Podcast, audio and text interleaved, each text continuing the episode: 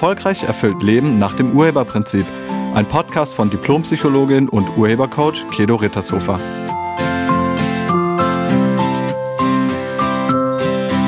Hallo, herzlich willkommen und schön, dass du da bist. Ich möchte mich zunächst einmal ganz herzlich bei all den Hörern und Hörerinnen bedanken, die mir ihre Fragen schicken. Das ist wirklich großartig. Mir selbst ähm, fällt manchmal nicht so viel ein, was ich wohl machen könnte als Podcast. Und dann bin ich sehr, sehr dankbar dafür, dass ihr mir eure Fragen schickt.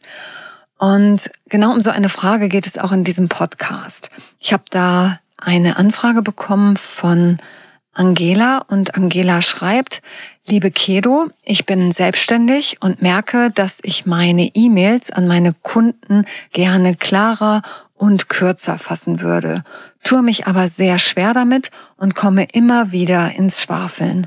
Könntest du dazu mal einen Podcast machen? Liebe Angela, das mache ich sehr gerne. Und vielleicht interessiert das ja die anderen Zuhörer auch.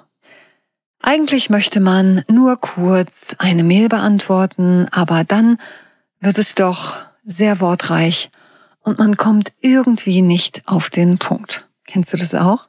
Bist du auch ein Mensch der vielen Worte? Oder kennst du Menschen, die so sind?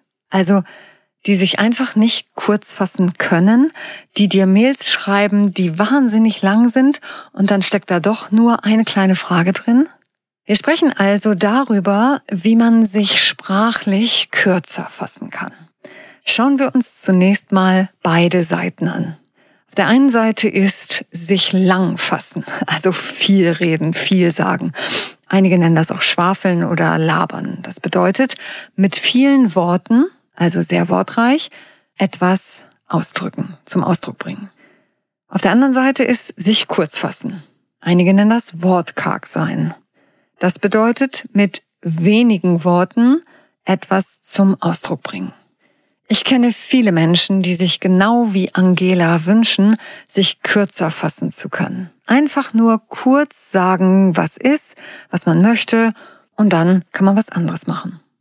Aber genau das gelingt vielen nicht. Stattdessen wird langatmig, begründet und wortreich, sehr ausführlich drumrum geredet, und Kommunikation betrieben. Mir fällt das manchmal bei Telefonaten auf. Es gibt Menschen, die rufen dich an und anstatt zu sagen, was ihr Anliegen ist, gehen sie erstmal in den Smalltalk. Hallo, wie geht's dir? Was machst du gerade? Wie geht's denn den Kindern? Wie geht's denn deiner Frau oder wie geht's denn deinem Mann?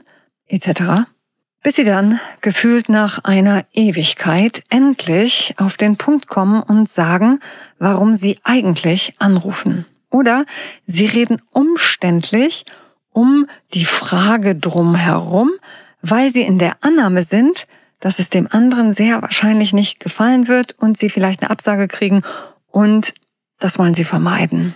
Das klingt dann ungefähr so.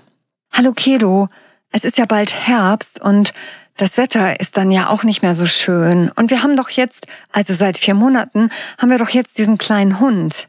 Oh, der ist so süß. Den haben wir aus dem Tierheim.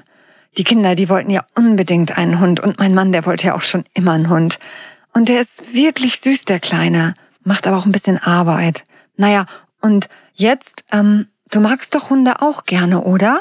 Ja, der ist wirklich, der ist so süß, ist so ein süßer Kerl und der macht uns auch so viel Freude. Warst du eigentlich im Urlaub dieses Jahr? Wir konnten diesen Sommer ja nicht wegfahren. Nee, das ging nicht.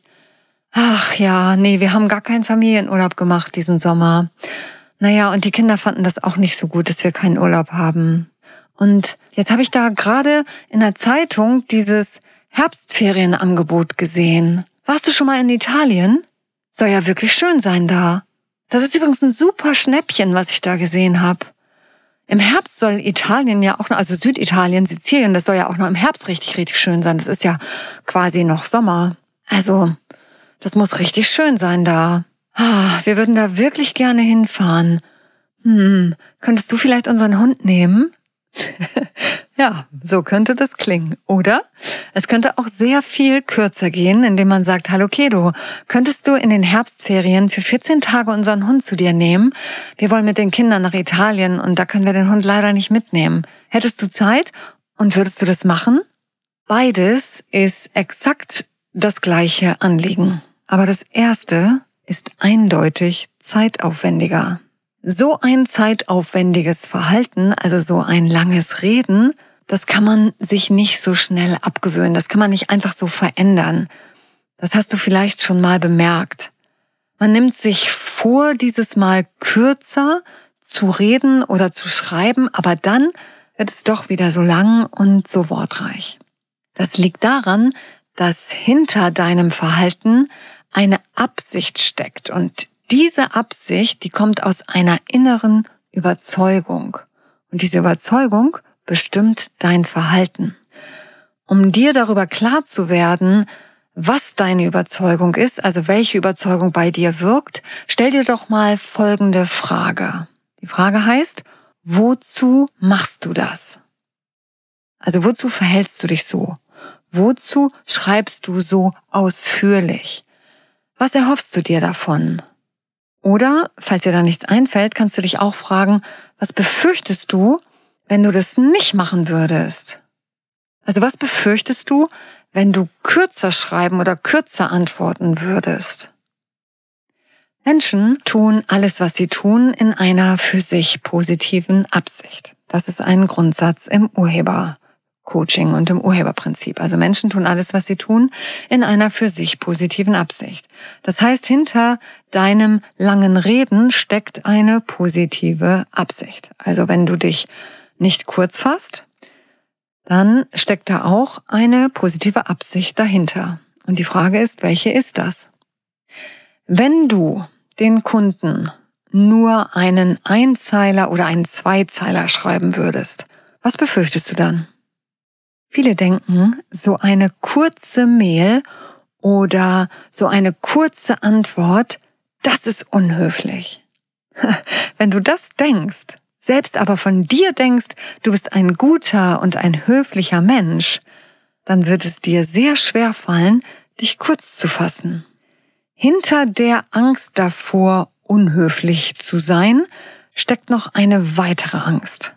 Und das ist die Angst vor Ablehnung. Du denkst wahrscheinlich, wenn der Kunde von mir so eine kurze und in Anführungsstrichen unhöfliche Mail oder Antwort bekommt, wird er nicht mehr lange mein Kunde sein. Du hast Angst vor Ablehnung und vor dem Verlust des Kunden. Das ist das eine. Und das andere ist die Überzeugung, dass sich Kurzfassen gleich wortkarg ist und Wortkarg ist in deinem Bewusstsein gleichzusetzen mit unfreundlich oder unhöflich. Und diese Mischung, sich kurz fassen ist unhöflich und Unhöflichkeit führt zur Ablehnung und Ablehnung muss vermieden werden, hindern dich daran, deine Mails kürzer zu schreiben. Und jetzt schauen wir uns mal die beiden Überzeugungen etwas genauer an. Die erste Überzeugung heißt, sich kurz zu fassen ist unhöflich. Was bedeutet eigentlich unhöflich? Unhöflich bedeutet, sich nicht an Umgangsformen zu halten und wird gleichgesetzt mit dreist, rücksichtslos, unfreundlich und respektlos. Und stimmt das, was du da denkst? Ist es wirklich unhöflich oder dreist oder unfreundlich oder respektlos, wenn du dein Anliegen kurz formulierst? Nee, ist es nicht, oder? Könnte lange Rede nicht genauso als unhöflich gewertet werden? Ja, könnte es auch. Wie der andere deine Aussage bewertet oder die Länge deiner Aussage bewertet, darauf hast du keinen Einfluss. Seine Bewertung liegt nicht in deinem Zuständigkeitsbereich. Du kannst nur dich selbst fragen, aus welcher inneren Haltung heraus du so antwortest oder so schreibst, wie du schreibst. Ist deine kurze Antwort wirklich unhöflich gemeint? Du hast nur Einfluss auf dich selbst, also darauf, wie du etwas bewertest. Auf die Bewertungen der anderen hast du keinen Einfluss. Wenn du etwas mit wenigen Worten zum Ausdruck bringst, dann kann das auch als klar und eindeutig und respektvoll bewertet werden. Wie wäre es mit der folgenden Bewertung? Sich kurz zu fassen ist ein Ausdruck von Respekt vor der Zeit des anderen.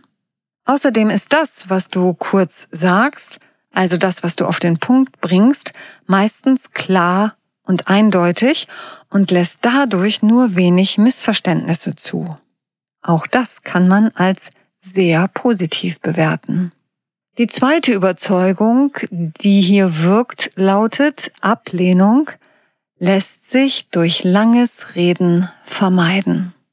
Stimmt das? Stimmt das wirklich? Werden Menschen, die sich ausschweifend und wortreich mitteilen, nicht abgelehnt? Nein, das stimmt nicht. Du unterliegst auch hier einem Irrtum. Du glaubst, dass du Einfluss darauf hast, was andere von dir denken. Ja, das hast du aber nicht. Du hast null Einfluss darauf, was andere von dir denken. Das bestimmen die ganz alleine. Außerdem lässt Ablehnung sich nicht vermeiden. Es gibt immer jemanden, der das, was du da gerade machst, ablehnen wird. Egal, ob es die kurze Rede oder die lange Rede ist. Irgendjemand wird es immer ablehnen. Und darauf hast du keinen Einfluss. Auch hier hast du nur auf deine eigene Ablehnung Einfluss. Du hast nur auf dein eigenes Denken Einfluss, nicht auf das Denken der anderen. Und was magst du lieber? Welches Verhalten möchtest du ab jetzt zeigen, weil du das für dich günstiger bewertest? Schau bei dir. Bleib gedanklich bei dir. Und bitte höre damit auf, darüber nachzudenken, wie andere das wohl bewerten werden, was du da machst. Das ist so eine verschwendete Energie, denn das kann immer wieder anders sein. Jeder denkt und bewertet, wie er denken oder bewerten will. Das liegt wirklich außerhalb deines Einflussbereiches. Und deshalb macht es keinen Sinn, sich darüber Gedanken zu machen. Ich danke dir fürs Zuhören und ich wünsche dir eine wunderschöne Woche. Sei nett zu dir und zu allen anderen. Tschüss! Sie hörten einen Podcast von und mit Diplompsychologin und Urhebercoach Kedo Rittershofer. Wenn Sie mehr über die Angebote von Kedo erfahren wollen, schauen Sie im Internet unter www.urheber-prinzip.de. Vielen Dank und auf Wiederhören.